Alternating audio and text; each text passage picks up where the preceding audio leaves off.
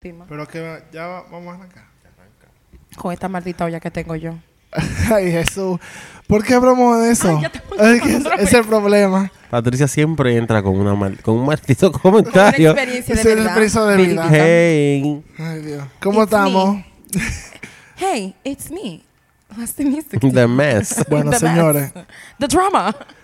Hoy ha sido un día difícil. Yo quiero tomar primero dos minutos de este podcast.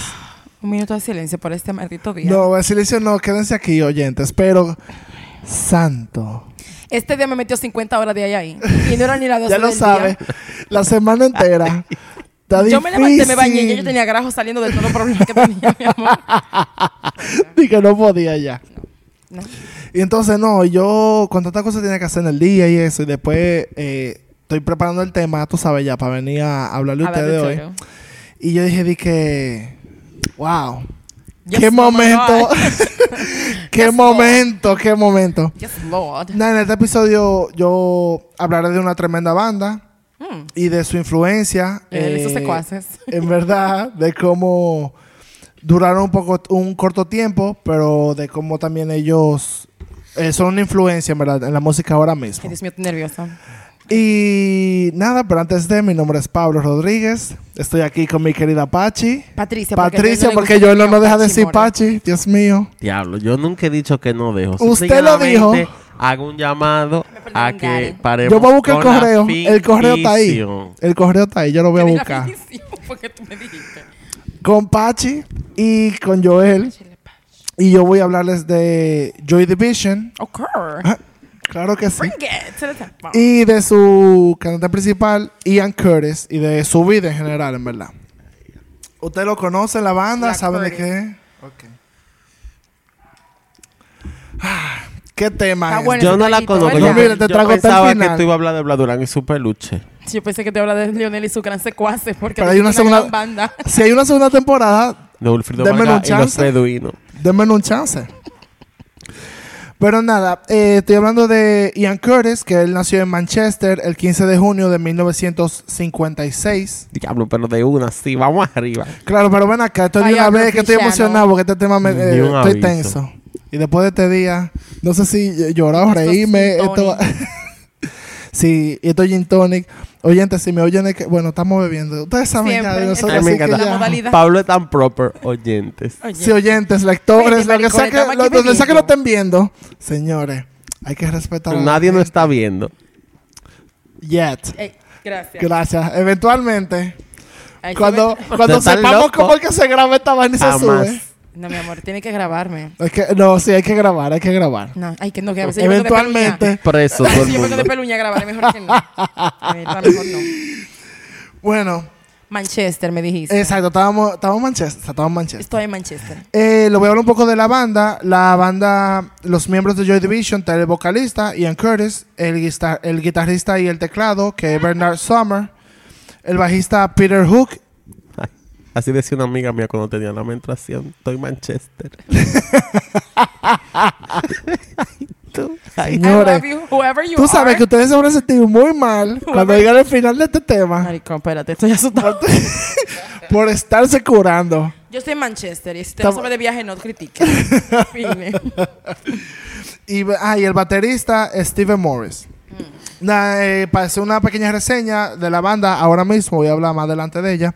La banda tuvo una carrera muy corta, de unos 4 a 5 años. Fueron activos desde 1976, finales del 75, hasta el 1980. Fue una banda con gran potencial y muy diferente, pero nunca pudieron, la diferencia es que nunca pudieron ver los frutos de su trabajo.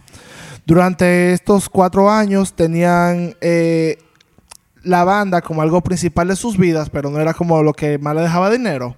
Entonces ellos tenían la banda, pero en verdad ellos trabajaban de día porque uno no puede vivir del artaje. Como los actores de aquí.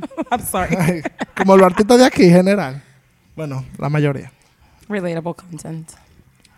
Entonces, Nos vemos en dos semanas. eh, eh, durante la noche, como dije, ellos hacían shows y grababan música. Entonces, incluso ellos no dejaron de hacer esto hasta el principio, como ya cuando ya empezaron a, a moverse, ya para el segundo álbum, como que ya ahí que ellos de- cada uno dejó su trabajo, como a, en olla. a tirar para adelante. No, tuvieron menos ya todavía, Ah, pero, La misma olla, pero- exacto, pero, pero famoso, Soy yo.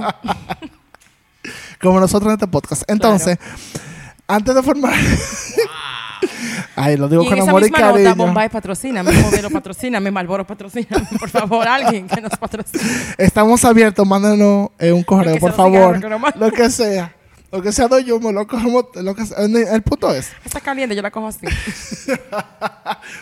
que antes de formarla, eh, hablando de Ian Curtis, antes de formar la banda, eh, desde adolescente, él fue un adolescente como muy, no complicado, sino, tú sabes, tenía su, su angustia de, de adolescente, Su, su... dole- su dolencia de adolescente. Exacto, como pasa el mundo. Pero él, eh, a los 19 años, en el 1975, se casa Mm, con Deborah Woodruff, muy importante. Sí, Esto empezó mal. 19 y casado. Sí, difícil no eso. Cuando yo lo leí, yo me quedé, Seco. Wow. Seco quedó el que se casó a los 19. That's- Ay, pa- Ay. te vas a sentir muy mal de Ay. ese comentario ¿Qué? cuando termine el episodio. Espérate. No, Ay, no, pa- señores, por favor. Ahí va. Tú, por eso tienes que grabar porque la cosa es una señora Patricia que ella va a entender más adelante. Tampoco yo llorar, mi amor.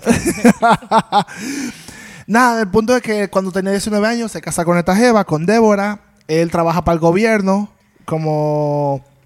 ¿Cómo se llama? Como welfare. Como los panitas como para darle dinero a la gente.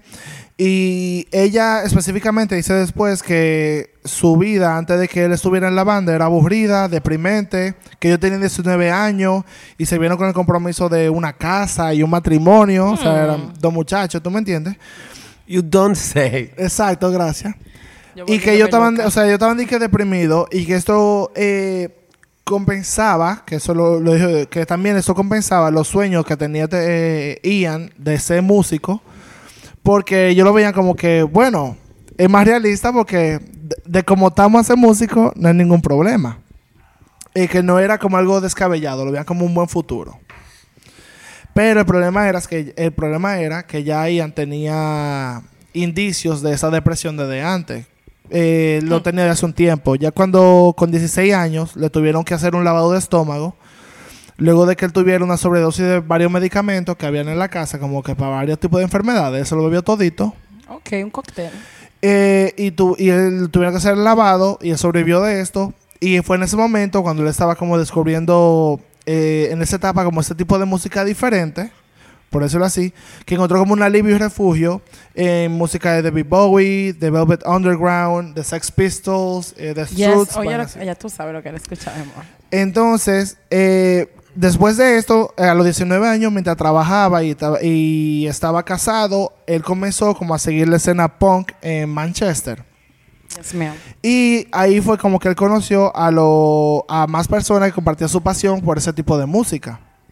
Y sería amigo de los futuros miembros de Joy Division, el, guitar- el guitarrista eh, Bernard Summer y el bajista Peter Hook, que ellos dos se conocieron desde la infancia y lo conocieron a, a Ian después. Y si no hubiera sido por este tipo de encuentro casual, como random, se conocieron en, eh, tú sabes, en los parties que tuve la misma gente eh, ellos no se hubieran conocido porque si no hubieran tenido esa conexión y después ellos se conocieron en otro, en otro evento que fue muy importante para la vida de todos ellos, ellos nunca, Joy Division nunca se hubiera formado. Y fue que ellos se conocieron en el verano del 1976 en un concierto de, de Sex Pistols Claro. el final. Entonces, eh, estaban toditos en el público y el día siguiente de la, de la actuación, Hook, el bajista, le pidió un dinero prestado a su mamá. Dije, espérate para yo comprar un bajo. Y él... no lo hagan. Espérate. Wait, Espera. Eh, Hold wait, up. wait. and wait, wait. Wait. El bajista no tenía bajo. No, ninguno. Yo voy a hablar de eso ahora. Ninguno tenía nada. ay, tú mira. Ellos como que, es como que uno va a un concierto y tú olla. dices de que, mierda, qué duro está eso, yo quiero hacer eso. Tienen 19 años toditos. Ay, Ay, y vamos a uno de ellos. Bueno, uno de ellos No, pero Qué barbaridad. es fuerte. Pero también yo ent- ah, en esa época era diferente. I don't know. Yo, yo traté de buscar y que hay gente que lo hace, to- hay gente que lo hace todavía. yo traté de buscar como información de que por qué se casaron y vaina. Y fue como que literalmente, They just wanted to do that. nada, se quisieron casar. Y no se había- casaron. No estaba preñada ni nada. No, nada. eh, O sea, que por gusto. Fue por gusto, fue comprar una casa porque él le dijo como que yo hace músico y la podemos pagar después. Yo me, y voy a, me voy a apagar el micrófono yo mismo. Ábreme la puerta. Es difícil.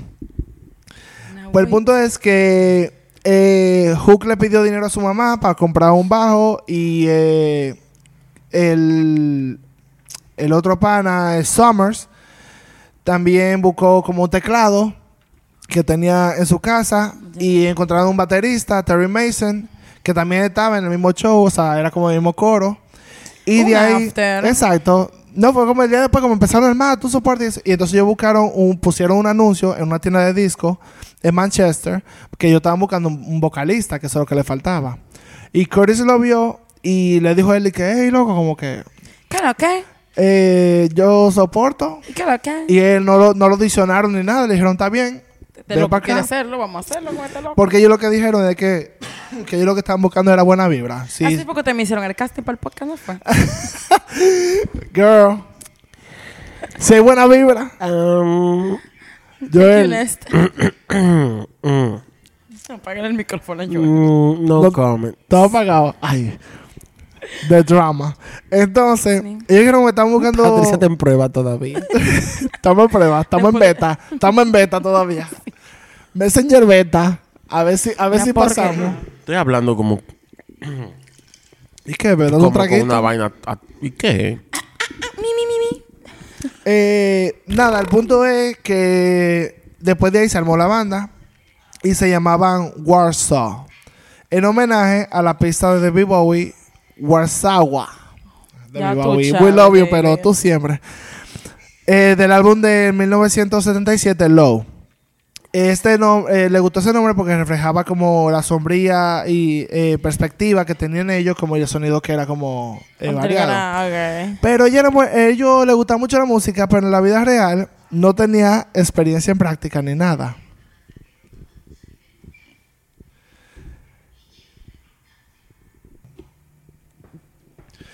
Eh, que ellos eran, como dije, ellos era muy... Le gustaba mucho la música, era muy entusiasmado y todo, pero en la vida real ellos no tenían ningún tipo de experiencia de práctica ni Me nada. encanta. Ellos Sí. dijeron como que vamos a hacer una banda y vamos a tirar para adelante. Entonces ellos lo que hacían era que ellos improvisaban hasta encontraban como que un riff que a ellos les gustaba. Ujú. Y ahí como decían que, ah, ok, entonces ahí ellos trabajaban con un arreglo. Y de ahí Ian, que era el que escribía las canciones de ellos, como que trataba de trabajar con lo que ellos habían hecho. Entonces, a pesar de que Ian Curtis era muy como profundo, como introspectivo, como bien, bien tranquilo, Mm. él tenía otra cara de cuando yo estaban en, haciendo shows y cosas diferentes. El pana, como que se montaba literalmente. Era otra gente, era movido, era entregado, etcétera. Pero Todo lo un que. extrovertido. No, no, literalmente. Pero todo esto eh, es un cúmulo de situaciones que él tiene que al final es difícil porque mientras más crece la banda, más, más complicado se le hace el, el dividir como su depresión con Con el real. performance, exacto, con, con el performance, con, con, vivir el la vaina, con la música, exacto. Entonces, vamos a hacer una pequeña pausa porque tengo que hacemos refill y le digo ahora cómo sale Joy Division. Y aquí volvimos. con el riff hecho ya. Bien, entonces como le decía, eh, cuando cambié el nombre fue en enero del 78, cambiaron a Joy Division eh, porque ellos... Entendían que- que ese nombre estaba como muy fucker. No, como que... eh, no, al revés, ese nombre, porque este nombre es más fucker todavía, que eso es que la gente no, no sabe mucho. Ellos se cambiaron el nombre porque había otro grupo punk en Londres que se llamaba Warsaw Pact. Guau, guau, guau. Exacto. Whatever, nadie lo oyó, ni su mamá. Entonces, después de ahí, ellos dijeron, paren. "Di que déjame no vamos a llamar Joy Division. Pero ese nombre eh, de División Alegre hace referencia, o sea, yo le hice una referencia a un, a un libro de eh, La Casa de las Muñecas, de House of Dolls, o de Dollhouse, perdón, de un grupo de mujeres judías que fueran usa- usadas como esclavamente por los nazis. Y esa era como que la división de Joy Division. Are you for real? Clavamente. Se acabó Porque esto, era- Se acabó ahora mismo este episodio porque eso está muy fuerte. Entonces, sí, esa banda fue muy encontrada con sentimiento Yo- nazi, en verdad. Mira, no viera. Sí, te vamos, voy a hablar de eso. Ahora que No. llevo el primer disco, te voy a decir todo. No, nunca había escuchado esa historia. Sí, Yo por eso se llama Joy. Division. Y bueno, imagina, eran otros tiempos. Mm. Es que yo, yo lo que siento, leyendo mucho de la historia de, de Oh, él no. y de ellos, es como que ellos querían ser edgy y vaina. Exacto, Nancy Nancy. Entonces, sí, pero eh, hablando de eso mismo, eso fue en el 78. Pues en el 70 y, en el, mismo 78 se abrió el club The Factory, que es famoso eh, Ujú. la, la vaina en punk, en el punk scene En la de, escena punk, sí, de claro. esa época en, en Londres. Y Joy Division fueron, fueron uno de los artistas que fueron a, a abrir ese sitio. Incluso ellos fueron firmados ese día por eh, The Factory Label, que fue quien, quien lo impulsó en el primer disco.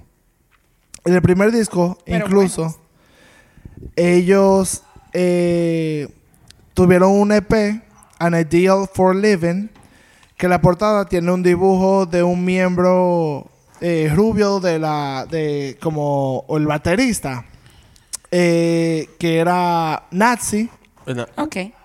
sí, que era un nazi que él estaba tocando el- eh, la, la batería y esa era como la portada del disco. Qué chulada. Entonces, que fue dibujada por el, por el guitarrista, por Summer. Joyful. Summers. Y yeah. la palabra era de que Joy Division.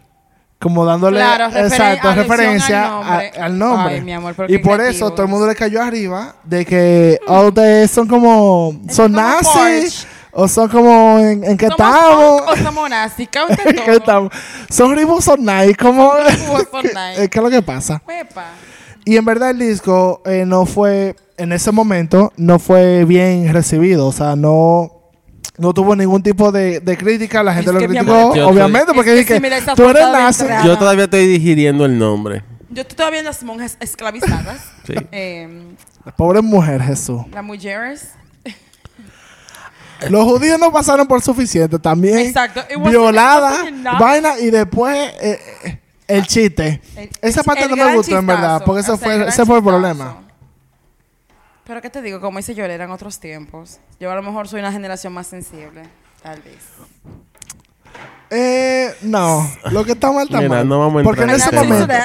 en A ese mo- nazi is exacto, no, en ese bitch. momento le cayeron arriba al disco por eso mismo, porque ellos pensaron como que ah, la portada está durísima, Pero va a se ser pega. como que edgy, va a ser eh, la gente va a hablar Controversial. y es controversial, exacto, pero todo el decía de que ustedes son eh, sympathizers con los nazis o en, ¿O en qué qué pasa? estamos, eh, ¿O qué hace? para saber, para saber si te voy a oír o no. Are you doing this ironically? Or what?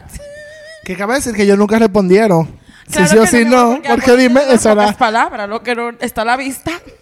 Porque ¿Cómo todo esto estamos hablando del Como decía 78. Juan Gabriel, lo que se ve no se pregunta. Exacto. No, también estamos diciendo que todo el 78 serán discos prensados que la gente veía y no es como que tú vas a Twitter y No que, di que, ¿qué es esto? Era de que literalmente lo que tú veías en la tienda y ya.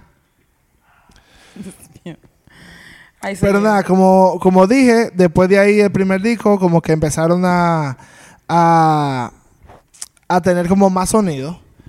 Y mientras más crecía... Obviamente, obviamente. Mientras más crecía su fama, peor se ponía la salud mental y física de, de Ian Curtis, del, Claro. del- del principal. Después de ese naxinazo que él tiró ahí.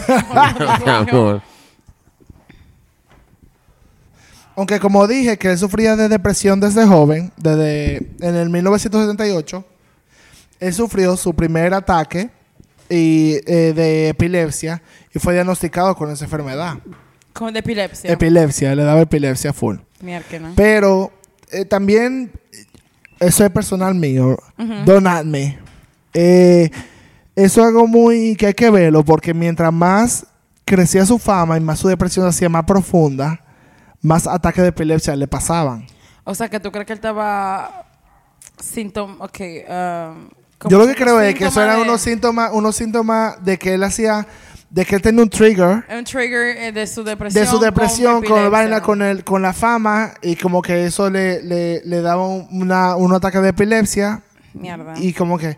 como que tal vez la ansiedad le Exacto, la ansiedad como que le daba, le daba muy fuerte. Está fucker esa mierda. Pero entonces en el 78, mientras él le diagnosticaron eso, en ese mismo, en ese mismo año, ellos empezaron a trabajar con el productor Martin Hornet, que era el que acababa de hacer el primer disco de YouTube. Que el primer disco de YouTube fue cuando ellos salieron, que fue mainstream. eh, Bono, exacto, imagínate. el final. Entonces, de estas sesiones fue que salió el reconocido álbum de ellos, y yo creo que el más conocido en verdad, Unknown Pleasures no pleasures. Que salió el 15 de junio de 1979 y fue certificado oro y es todavía hasta el sol de hoy considerado uno de los mejores álbumes de rock de la historia y de los más influyentes de la época de post-punk. Incluso si a ti te gusta Joy Division o algún tipo de rock o si tú eres como un... De punkero y vaina. Exacto, o sea, tú lo puedes buscar y tú sabes, la portada que yo estoy diciendo ahora mismo, tú sabes cuál es. O sea, es la portada negra con como la frecuencia que parecen como, como si fuera montaña. Que incluso esa portada eh, es la frecuencia de grado de, de puls- pulsar, ¿eh? ¿qué dice? Sí, ajá, la frecuencia de, grado de, pulsor, perdón, que o como una estrella, eh, la frecuencia radial de esa O sea, estrella. una, una estrella judía porque me iba a caer de la No, silla. no, no, ¿te imaginas? No son nazis, señores. A calmar. Bueno, ellos Bueno, no son. Bueno, bueno. casi nazi. Eh, Dijeron que no. Pero anyway. Eh, el punto es que mientras más crecía eh, Unknown Pleasures, ¿verdad? Y el disco, que hablaba mucho, que la mayoría de las canciones fue escrita por Ian Curtis, hablaba mucho de su mentalidad, de cómo su... Si tú oyes el disco, se nota que es su... Es muy... Habla mucho de mental health, de cómo se está deteriorando, eh, de Es su... picada, ¿no? de- no, de su poca su poco control, de la crueldad, de su como fallo como persona. Y es un disco muy influyente en esa época de post-punk, que fue a final de los 70, 80, como entrando a los 80, que era como más glam rock. Fueron ellos los que impulsaron ese, esa onda esa de... onda glam rock. No, no, eh, no, esa onda de, de ser realista, de, de la depresión, por decirlo así, de, Ya, de ese rock, de ese rock de ese- exacto de ese rock fuerte, Como- que tú lo Claro. oyes. Por de ejemplo, Smith, cuando... Exacto, de de Smith, Smith, eso es lo que iba a decir. U2, como ese tipo de, de álbumes que tú De lo oyes y rock. dice, exacto. On your feeling right. What? Sí, no. I thought you were pensé gonna que say te- something. Exacto. ¿Tú estabas diciendo algo? No. No, no, iba a decir He eso was just mismo. mentioning bands. like Iba, U2. iba a decir eso mismo. El, el, la influencia se nota mucho con grupos como The Cure, con grupos como The The Smiths, Cure, yes. con grupos como The Pechi. Sí. Peachy. Que fueron influa- eh, influenciados por este álbum. Cualquiera que no oye diciendo de Pechi, a lo mejor cree que es una banda que... Exacto, de que de Pechi. No. No, ya. El que está oyendo esto y no sabe. ¿Quién es de Pechi? Bueno. Creo que está Get your shit and get Tú-. No sé si decir si estás en el podcast indicado o estás en el podcast no Está indicado. Lo bueno que, bueno, yo, yo te voy a decir, lo, voy a- lo voy a dejar para mi conclusión. el tema general. Bueno, pero para en 1979 la banda eh, ya como con ese álbum explotó, eh, hizo una gira por Europa, eh, salió en el BBC, como que ya salieron más de lo que era eh, Manchester, tú ves. Pero eh, en ese mismo momento, la banda, como estaba ya más touring, estaba saliendo más, estaba- al mismo tiempo estaba Ian Curtis, como que deteriorándose más, más y más, hasta que en un concierto, el, Qué peldaño. uno- en, un con- en medio de un concierto. El, ¿cómo se dice? El de la luz, el ingeniero de la luz, Ujú. como que como- tiró unos flashes antes de... Como en la película que ya tú sabes cuando viene el problema. Ya Sí, tú sabes que cuando es gonna take a turn. sí. Claro. Eh, cuando arranca las luces en el concierto, Coño, le crean, claro, eso, eso flash le crean, lights le crean un ataque de epilepsia en, durante el concierto. en vivo, pájaro. En vivo. Estaba todo el mundo como que, eh, y, ¿Es parte eh, ¿qué, está pasando? o- Exacto. Eh, ¿Qué es lo que está pasando? Entonces, eh, en ese mismo momento, él empieza a hacer coro con una eh, fotógrafa. ¿Y la Débora? Espérate, que va- Bueno, vamos a llegar ay. ahí, vamos a llegar ahí. Sí, como cuando Me gusta porque parece que este tema tiene de todo. Sí, sí, hay, hay, hay Mira, muchas hay, hay muchas cosas.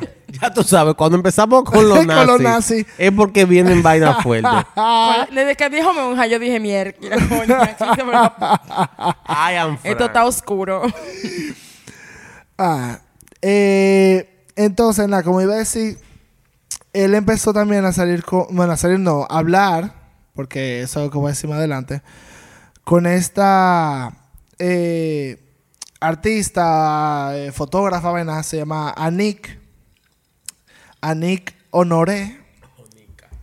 Onika, no Onika. No, Onika. Let's not, let's not get into that. No, Nika nunca he hecho tanto.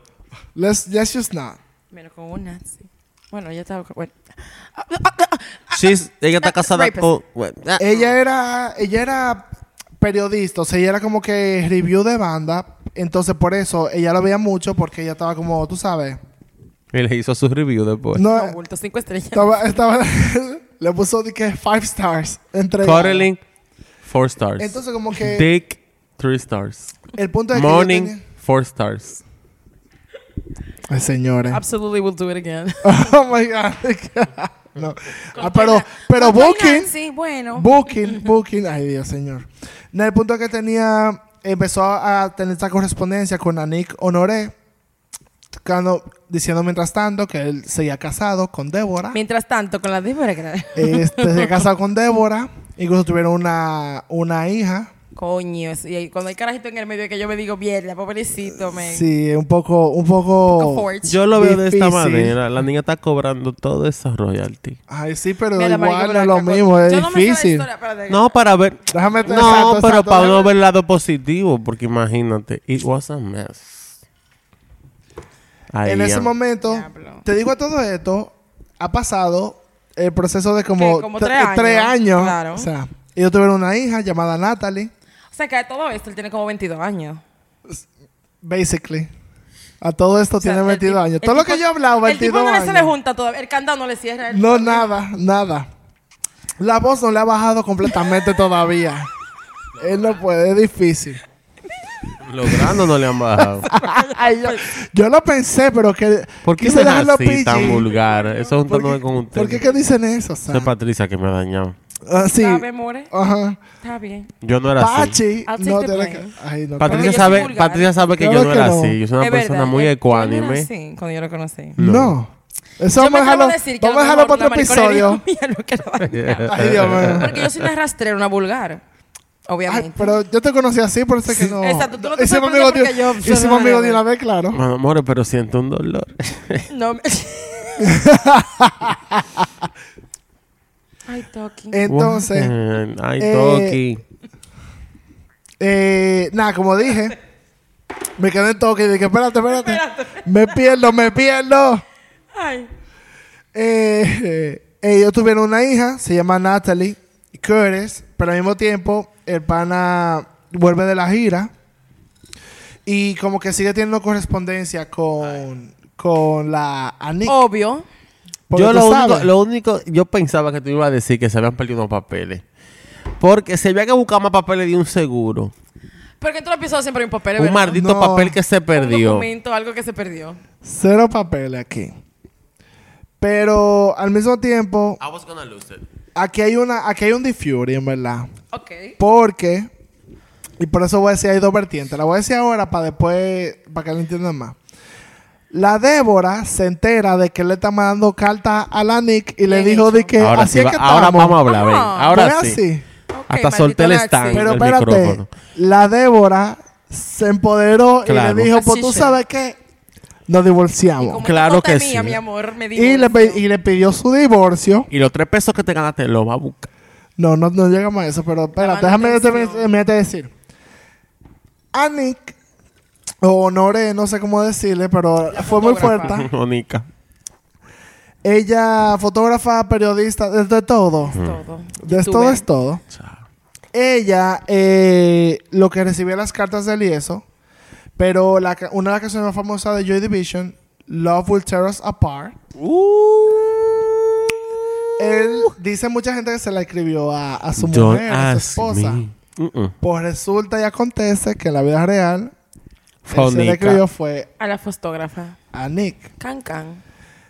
Segu- esto es allegedly todo. A mí porque no me importa quién es el- loyal. A mí no me importa Pero quién... tú sabes cómo es, No exactamente. No me importa quién se le escribió. A mí no me importa quién se le escribió. Qué maldito. No, qué canción, en verdad. Ay. El final. Hay Ana Cecilia ay, ay, aquí. ay, ay, ay, ay. Ay, Es una canción. Hay Ana Cecilia. Venga, Ana. Cecilia, we love you. Venga a Te la vamos a poner después del episodio, tranquila. Don't ask me. Mm. Entonces, eh, nada, cuando Deborah le pide el divorcio a este pana, As you should. obviamente, y eso yo lo veo bien porque si ella ve Exacto, que tú le estás... ella, empodérate. estamos, eh, estamos casados, tenemos una hija bebé. Eh, ¿Cómo es que tú le estás mandando carta? A una good. fulana. Dime rápido en qué estamos. Hay que entenderlo, es un joven. Ian was good. Pero al mismo tiempo, eh, dentro de la gira, como todo el mundo en esa época, eh, él tenía problemas con su mental health, como ya dije, tú Sí. sabes, drogas, romo, ¿Qué? vaina, de todo. Sí. Sí. ¿Quién dijo droga? Hubo de todo, hubo de todo ahí. De todo. cuchillo Qué con Es todo y raro. todo. Me lo encontré muy raro porque ese medio es tan... Sí, como en todo el episodio que hemos hablado, qué raro. Saludable. Es tan raro. limpio y como que todo el mundo es tan puro. Por eso tenemos un podcast tan sano, Y que no porque no nos dan, porque no nos dan tema de qué hablar. No, Entonces- mira. Bueno. Entonces, el punto es que él volvió de la de la gira, ¿verdad? Y empezaron a hacer eh, a grabar como el nuevo disco, se llama Closer. Closer. Entonces empezaron a, hablar a grabar Closer, pero durante ese tiempo los ataques de epilepsia que él tenía mezclado mezclado con, con los ataques de, de la, Droga. depres- la depresión que él tenía Y esta droga que no pero la depresión él tenía depresión de por sí porque como ya dije de los 6 años él estaba por eso nunca se trató entonces él vio la música como un escape él escribía y eso No, y hay que decir también, ¿sabes? La salud mental en esa época... Era otra época, exactamente. No se trataba como ahora. O sea, la salud mental Y con esto mismo digo. ha, ido evolución, ha, tenido una evolución relativamente reciente. Sí, es cierto. sí eso es verdad A cualquiera que esté escuchando este podcast que entienda que la música es el escape, sí, pero no es la solución. No, exacto. Vaya terapia, joven. Vaya terapia. Ocurre. Aquí apoyamos la terapia. No la pagamos porque, bueno... Pero all that good shit. Pero entonces, For the win. el punto es que ellos vuelven de, de gira, De como gira, dije, y ellos, eh, la depresión, por eso estaba diciendo ahorita, que para mí la depresión también influía mucho en sus ataques de epilepsia. Él le estaban dando, él le estaban dando hasta dos ataques de epilepsia semanales en lo que él estaba grabando en su disco. Mierda. O sea, el pana estaba ya de que en las últimas. La esposa lo dejó, o sea que eso no ayudó en la depresión. Pana. Es lo que tenía, la Jeva, la, Bueno. La Honoré, la Nick, no trabajaba, no es que vivía en Londres, o sea, ella, él le mandaba correspondencia, que no era que estaba ahí mismo, No era un WhatsApp. no era, WhatsApp, ese- era correo de- del Señores, pegar viejo. cuerno antes, o sea, Era difícil. Yo sé que el tema no tiene nada que ver con, pero... Señores, pegar cuerno antes era una... Era un, era una, no, otra vez, era un bobo humor, ¿eh? Es lo mismo que ahora. Pues la gente llamaba a la casa y si lo cogía la mujer cerraban el teléfono. Ay, eso es mucho trabajo. Ay, Digo, te voy a llamar cinco I'm veces. que- exhausted. I'm exhausted. Hello. nadie, nadie va a tener eso, nadie va a tener esa vaina. Ay, no, amor. Es un WhatsApp y borrar mensaje ahora. Pues el punto es que eh, Curtis, el, el pobre Ian, de verdad, yo lo tengo con lo del alma porque él trató Ay, hombre, diferente. eres más bueno. no, no, no fue que fue bueno ni malo, es que él, él te- él tenía problemas mentales, o sea, no se trató. Y él trató muchísimos medicamentos, él trató diferentes tipos de pruebas, de, de vaina, o sea, para el abril de 1980, él ya estaba en, en deterioro completo. O sea, ya él veía como que subía nada. Ellos acababan de tirar, o sea, de, no, no lo habían tirado todavía, de a terminar de grabarlo. Y él se vio viviendo solo y ya desesperado. Y él trató nuevamente de, De suicidarse bebiendo todas las pastillas que le, que le dieron para, Una para tratar su, su estado. ¿Tú me entiendes? Mierda. Hoy le hicieron un lavado de, de estómago y eso, y como que ya. Justo ahí, antes de. Era que. Justo después, perdón. Ellos tenían su primera gira norteamericana. Entonces, aquí es que empieza El bobito. eh, la situación. El de back. Sí, eh, la, la- la situación fuerte, en verdad. En la noche del- de mayo 17 de 1980, Dios mío. él le dice a Débora como que ven para mi casa, como que quédate conmigo y eso. ¿Qué haces de la Ella le dice, ella le dice como que en verdad no, porque tú sabes, te Pues, estoy divorciando, no estamos en eso. Él le dijo, devórame otra vez. no, señor, en verdad yo creo que él lo que quería era compañía, porque él estaba, estaba pasando por No, no, yo no lo dije en, en tema de burla. Eh, no lo dije en tema de burla. Yo tampoco, porque... Pero hay que aliviar. Ay, no, ay, no, hay que- Hay que aliviar la carga porque lo de Ian fue mucho. Dios mío, yo estoy asustada. Entonces, ella le dijo que no. eh, Que no pero no, que no va a tener esa. Pero en verdad, ella dijo que le daba miedo. Porque ella no quería que eso provocara ningún tipo de, de otro ataque de, de epilepsia ni nada. Eh, así que nada, ella fue, pero al final, eh, perdón, ella no fue y él le dijo como que bueno, tráeme los papeles del divorcio mañana, que eso es algo que él nunca había hecho, a las 10 de la mañana. Diablo, los papeles. Ya tú sabes. Ya habló más Y ya- papeles. Diablo. Y ella como que bueno, unos papeles, pero Te dije que al no menos era, lo- era lo válido, ¿tú me entiendes? Y no era papelita. Y que no- y no era papelito, lo que siempre digo. Entonces, eh, más adelante, ella fue y eso. eh, en la mañana de ya mayo, del 2000 eh, mayo 18 de 1980. Eso fue como un, un tiempito después de que ya ella le vio los papeles y ahí dejaron y ya nada que ver. Eh, Ian Curtis se ahorcó. Él, What? él se ahorcó él mismo en su cocina con un cordón de, de amarrar ropa. Y quien lo encontró fue más tarde la, La ex. la ex esposa Débora, eh, que lo encontró en guindado y ella salió desesperada. No o sea, lo, lo- lo encontró de que ya. Mucho y soya que salió a gritar. ella lo a gritar. Yo me hubiese eh, quedado ahí mismo frisado. si Tres, días ahí con No, él. no, no. Ella salió y, y empezó como que a pedir ayuda, que, que, alguien la, que como que, que la ayuden, que, que lo que está pasando, que busquen el 911 y eso, pero ya el pana, Imagínate, he Estaba was gone, muerto. gone. eso es, él se lo encontraron en la cocina, Ay, hombre.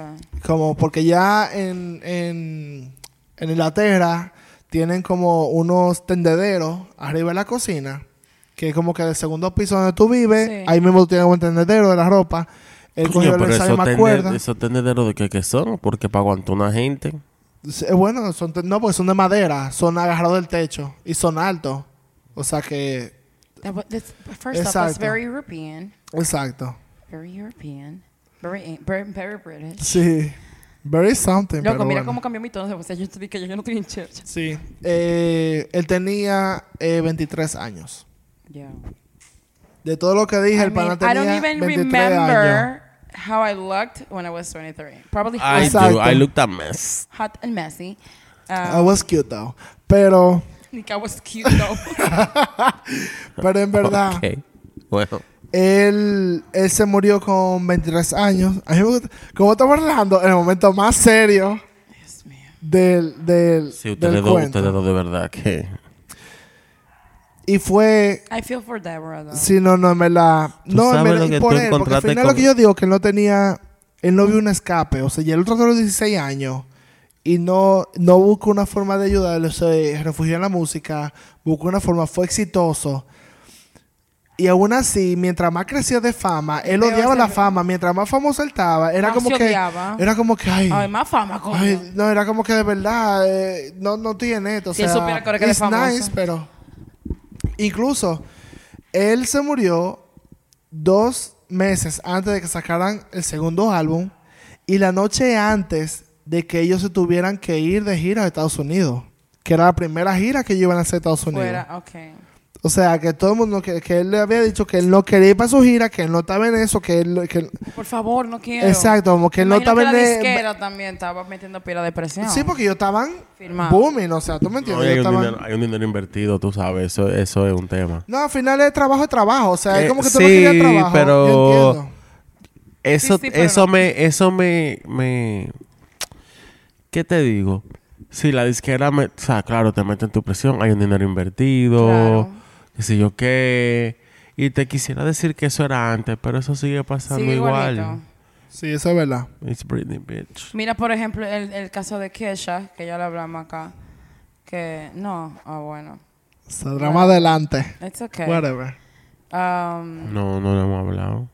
pero Kesha, por ejemplo, como ella fue realmente obligada a estar con el pana, que Sí, assault her. assault her, exacto. Y era porque la disquera le dijo, Señores, bueno, pero- Hay un contrato, así Si que... ustedes están viendo, si están viendo como todos los documentales que han sacado también de la misma Britney. De la Britney, lo, Yo o sí, sea, es como a verdad. Britney la obligaban. Cuando ella hizo la vaina de dominio en el press conference para anunciarlo, ella no quería hacer esa mierda. No, por eso fue que ella fue y se fue. Y Literalmente, yo no voy a eso hacer fue ya nada. subió camino y se fue por ahí mismo. Yo no voy a hacer nada, ella no quería. No, es increíble. O sea, Entonces, no sé, creo que hay que poner un poquito más de atención.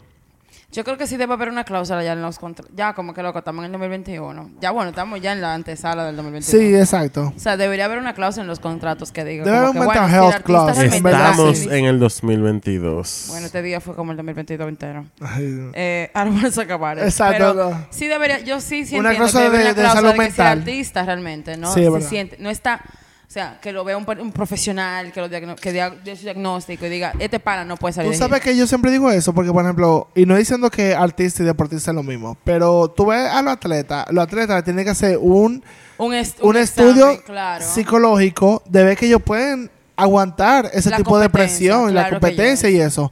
Entonces están los artistas y obviamente como artista tú lo que quieres es que, que tu arte se vea y que la gente esté Sí, coño, pero ¿a contigo y qué eso. Pero al mismo tiempo, mira por ejemplo, este pana, él es artista para él. Él, fue, él nunca fue artista para que nosotros eh, lo estemos yendo todavía. ¿Tú me entiendes? Él fue artista porque yo quería hacer música, ese fue mi forma de yo escaparme y sanarme y tener un mejor estilo de vida en mi mente. Loco, Y y no niños, llegó. o sea, estamos hablando de gente que lo firman cuando son niños, loco. Y eso te digo, él tenía 19 años. Él se trató Es de matar, suicidar, perdón, ¿eh? A los 16. O sea, ¿qué, qué escape, por más que tú, o sea, por más que tú ames a David, y lo amo, David Bowie. Voy, voy y, y- y caigo donde dijo Joel, son tiempos diferentes. But Sí, still, pero still es son como cosas que, que están obligando pero a la son gente cosas que uno debería aprender porque pasó hace mucho, pero eh, pasa ahora mismo. No. O sea, a la gente no le importa. Nada, durante ese día hay muchos eh, ¿Qué Hay me- muchos-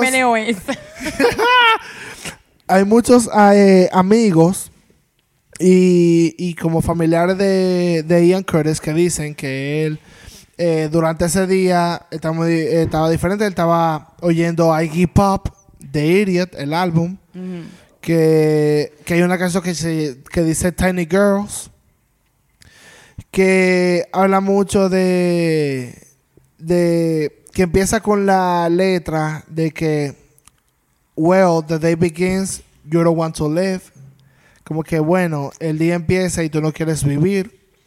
Él estaba bebiendo alcohol, estaba bebiendo café, como que él estaba Getting he- ready to- él estaba he was going through it. Pero se sabe que es un suicidio porque aunque mucha gente trató de, de desmentirlo porque él dejó Una una nota. una carta al vecino, como que dale eso a Débora. Y Agárrame eso ahí. él le dijo al vecino como que darle eso a Débora sin saber que ese era el plan que él iba a tener eventualmente.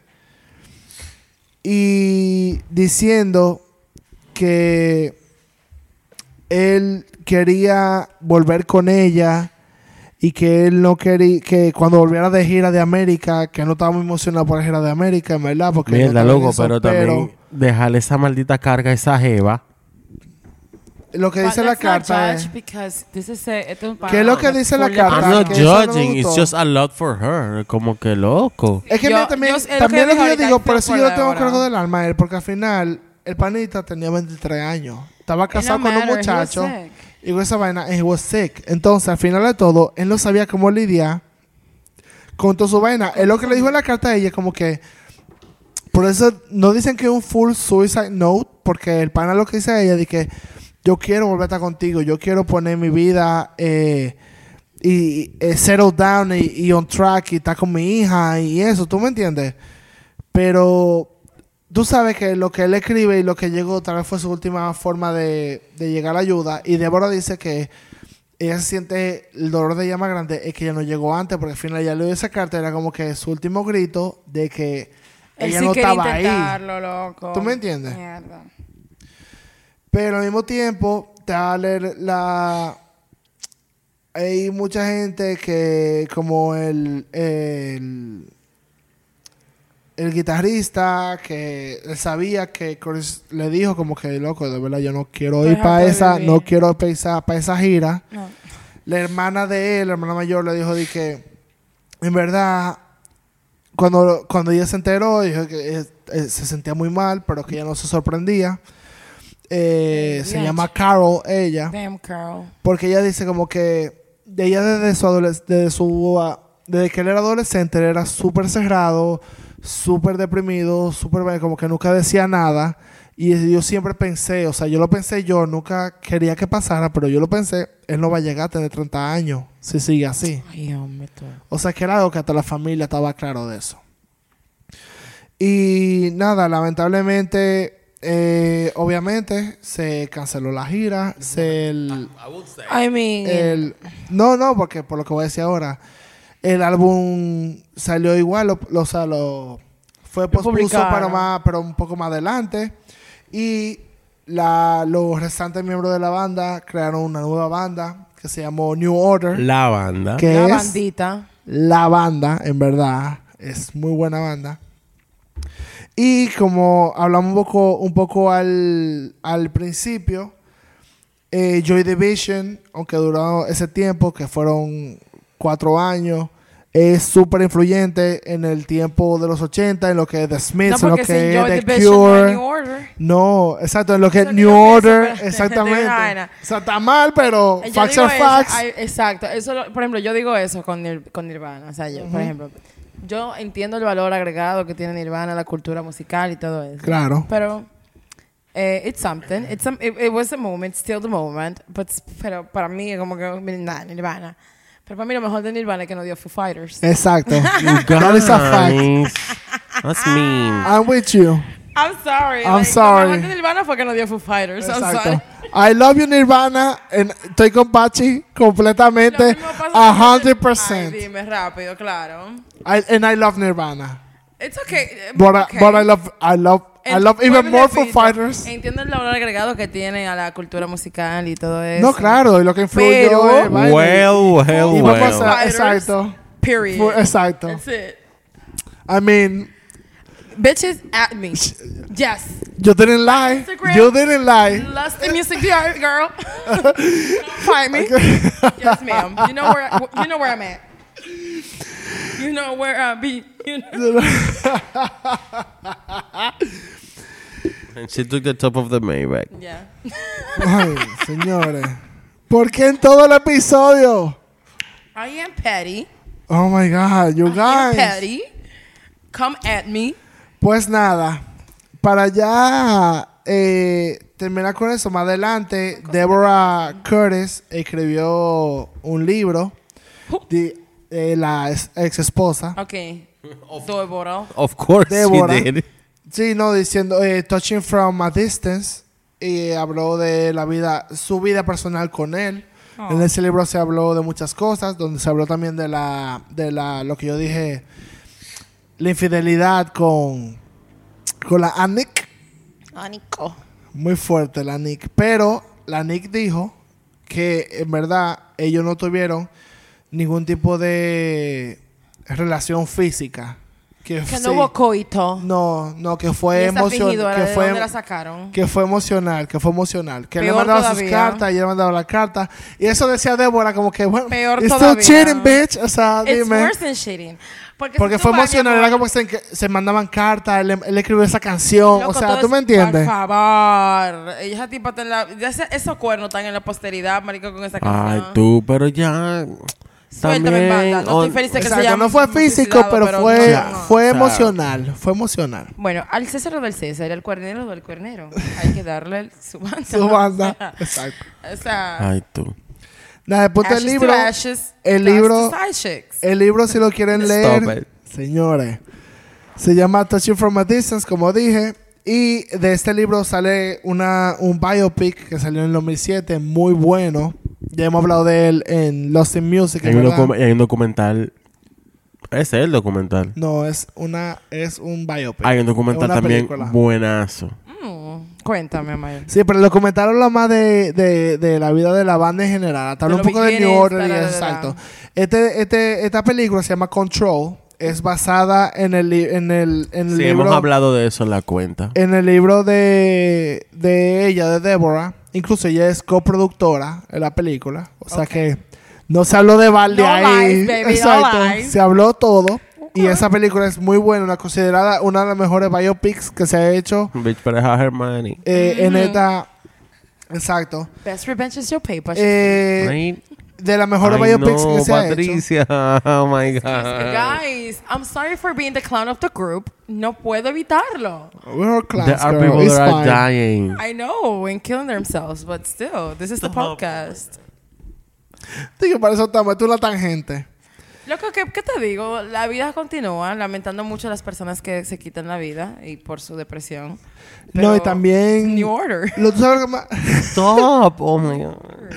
También lo que está lo que está un médico, porque siempre hay uno en el medio, en el Of 2018 19 dijo de que, que yo, Yo también leí- manqué con él. 40 años después. no que él que él leyó como que el, el tratamiento que le estaban dando a él para la epilepsia y la depresión y eso. Ujú, Y que esa vaina no estaba funcionando. Y él dijo de que aún tomando en cuenta los medicamentos que había en la época, Le mediquemos. eh, le fue un mal tratamiento lo que le dieron. Dios mío, qué Bueno, locura. encima de que. y este perico more con ginebra. Exacto, con esa- Gracias. exacto, bebiendo y Ay, perdón, estamos en un podcast. Esa, Exacto. esa, droga y ese romo, exacto. ginebra. Pero nada, como dijo Joel, de eso fue en el 1980. Mm. De ahí salió eh, inspirado mucho. El mismo YouTube se inspiró mucho para su álbum de los 80 de Joy Division. Usaron el mismo productor, obviamente, pero aparte de eso está The Smiths, The Cure, ese post-punk rock eh, Esa era. es cool. Yo quisiera. Salió de ahí, y de ahí Es como salió The 90s con Nirvana, como hablamos, con... Sí, Yo- yo bueno. quisiera terminar. O sea, ese, ese, ese rock, ese rock como... Es A con mess. sentimiento, por decirlo así. Yo quisiera terminar con una, con una onda positiva A ver. Eh, de Ian también. Y en ese Que final, independientemente, tú sabes, lamentablemente pasó lo que pasó. Pero creo que lo importante es el legado que, que él y la banda. Sí, claro, claro, obviamente. dejaron. New Order. Y que sigue la banda, sigue con New Order, que es el final, una de mis bandas favoritas también. Muy... El final. Eh, Es que mira, también decirlo de que todo pasa por una razón. Obviamente no quiero que nadie, porque mental health es muy importante y de verdad todo el mundo, si puede ir a terapia, eh, vaya. Pero para que tú veas como esos mismos panas de Joy Division dijeron como que, ok, vamos a seguir la música porque es lo que nos gusta. Empezaron con New Order. O sea, hicieron una banda igual de influyente que Joy Division. Yes. Así es con H. Entonces, Yes, eso con habla, H. eso habla mucho de, del, arti- de- de- del artitaje, claro que sí. De la que- calidad, de la de que madera. Ah, ellos tienen, o sea, como artistas, que ellos son, o sea, de... de Loco, de- mira que de comenzar com- como una bandita Loco, que no sabían nada. tenían, no o sea, sabían nada. Comenzar, Era el final. Increíble. Comenzar de que Pero- no tengo un bajo, mami, ¿puedes comprarme uno? Pero Así nada, que, señores. Ay, eh, ilusionado. Esta ha sido la historia de Yo Joy estoy- yo Division, terminé de triste. Ian Curtis, en verdad. Mira qué Este- triste este episodio. Este episodio termina triste. Sí, en verdad. Pero no triste, feliz, porque al final tenemos la música todavía ahora. O sea, qué mal, o sea, qué mal, obviamente, triste por eso, pero, señores, el mismo pana lo que quería siempre era hacer música. Y la música fue lo que le ayudó, y su música es lo que ayudaba a la gente. No, y su o sea, música sigue hoy todavía, o sea, eso es lo bueno. Eso es lo bueno, que eso es lo que, Y eso es lo tiene la que hija queda al cobrando final. royalty, que también es lo importante. Eso es lo bueno Sí, para verdad. ella. Y la Natalie está viviendo feliz en Londres Yes, y está todo Dándolo bien todo. y ella representa mucho a su papá y Qué bueno. dice que nunca lo conocí. lo Qué bueno que pero no lo se ama. metió al artitaje. Que sepa uno. No, bueno, hasta ahora lo que yo vi Para nah, nada, una tipa ahorita regular. la jefe di que, que yo soy abogada, a mí no a mí no me hablen, Right. soy contable. Pero Ay, nada, Y de eh, una compañía. excelente episodio, Pablo. Qué bien. Wow. Gracias. I love that research. Deja que lo que vienen después que están Fuerte. fuerte. Pero nada, señores, gracias por oírnos esta semana. Nosotros somos Lost in Music. Sintonizar. Yes. y nada, cualquier información o algo que nos quieran decir, lostinmusicdr.gmail o síganos en Instagram, mándenos DM, le vamos Mándenos a responder. todo. Mándenos todo, no hay problema. Si quieren el número de cuenta, cuarto. también lo pueden tener. Patrocinadores, Es- patrocinadores, todo. What- what? Patrocinadores Baisa. episodio. Oh, de, aquí, de aquí a allá. Pero nada. Gracias por oírme. Gracias por oírme, que yo sé que Es Ah. importante para mí que me escuchen. eh, eh, Joy Division no sé si es la onda, pero aquí estamos. Mm. Thank you. Claro que la onda, ¿cómo así? Te va a hacer. Entonces, nada. Eh, No, bye, everybody. Bye. no me sale la voz para gritar ni nada. no puede. No. Nos vemos en el after. Bye. Ay, en Kiss. Ah. ¿Es after? ¿Es after o catch up? ¿Qué es lo que? es? En el after en Kiss. Ah, no en Kiss. Ah, ok. Ok, bye.